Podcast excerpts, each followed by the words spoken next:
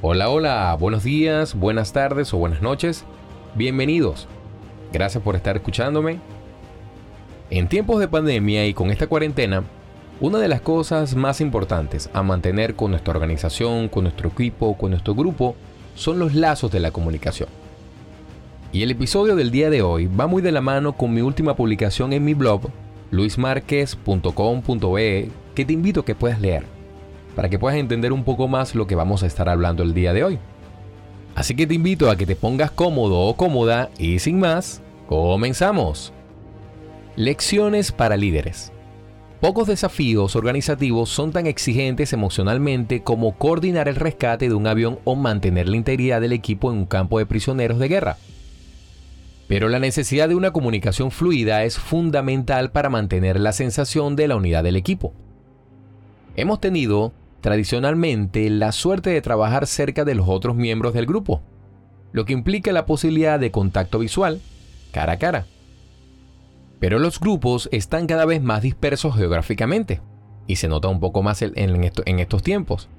Y la comunicación descansa en otros medios de comunicación, como por ejemplo el correo electrónico, el teléfono, la videoconferencia, WhatsApp, Telegram, entre otros. Estamos aprendiendo a usar estos medios con eficacia, He oído frecuentemente la queja de que los medios electrónicos despersonalizan los lugares de trabajo y restan calidad humana a las organizaciones, siendo esta tan importante para la comunicación humana. No obstante, es evidente que las personas pueden trabajar conjuntamente de una manera que era impensable cuando no existían estas nuevas tecnologías. La eficacia del código de golpes del Hanoi Hilton, ¿recuerdan la publicación?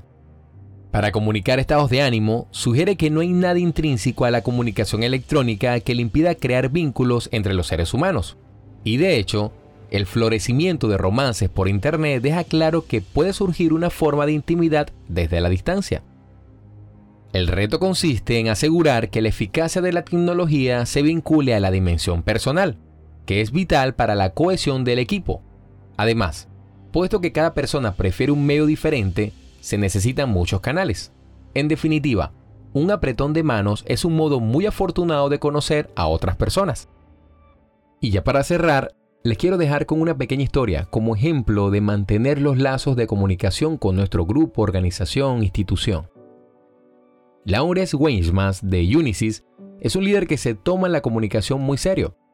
Cuando asumió el puesto de presidente y director general, la situación era lamentable.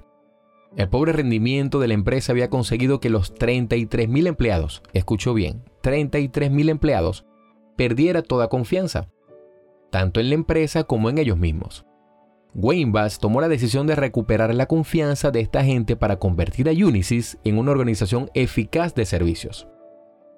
En primer lugar, el nuevo presidente se echó a la carretera y visitó más de 12.000 empleados en tres meses, con un mensaje claro de que el éxito de la empresa recaía en cada uno de los 33.000.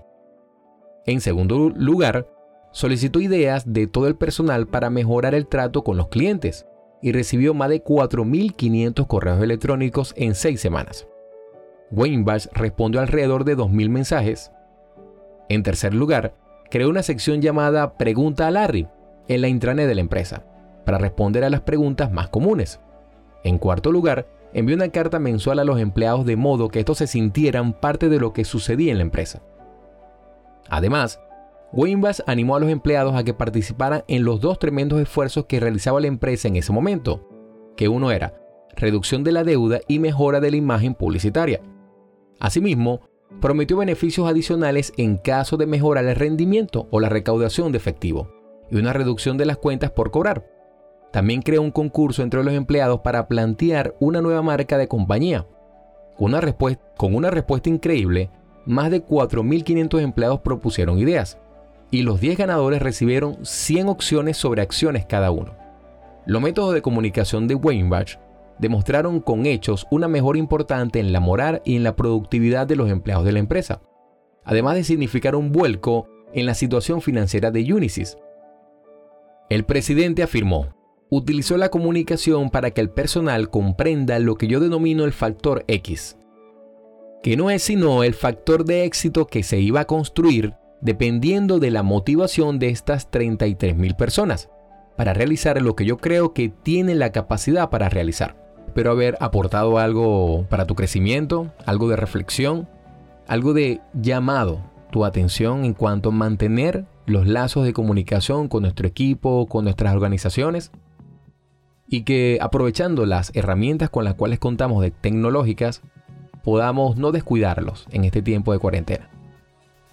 Diciéndote que pases un excelente día. Hasta luego.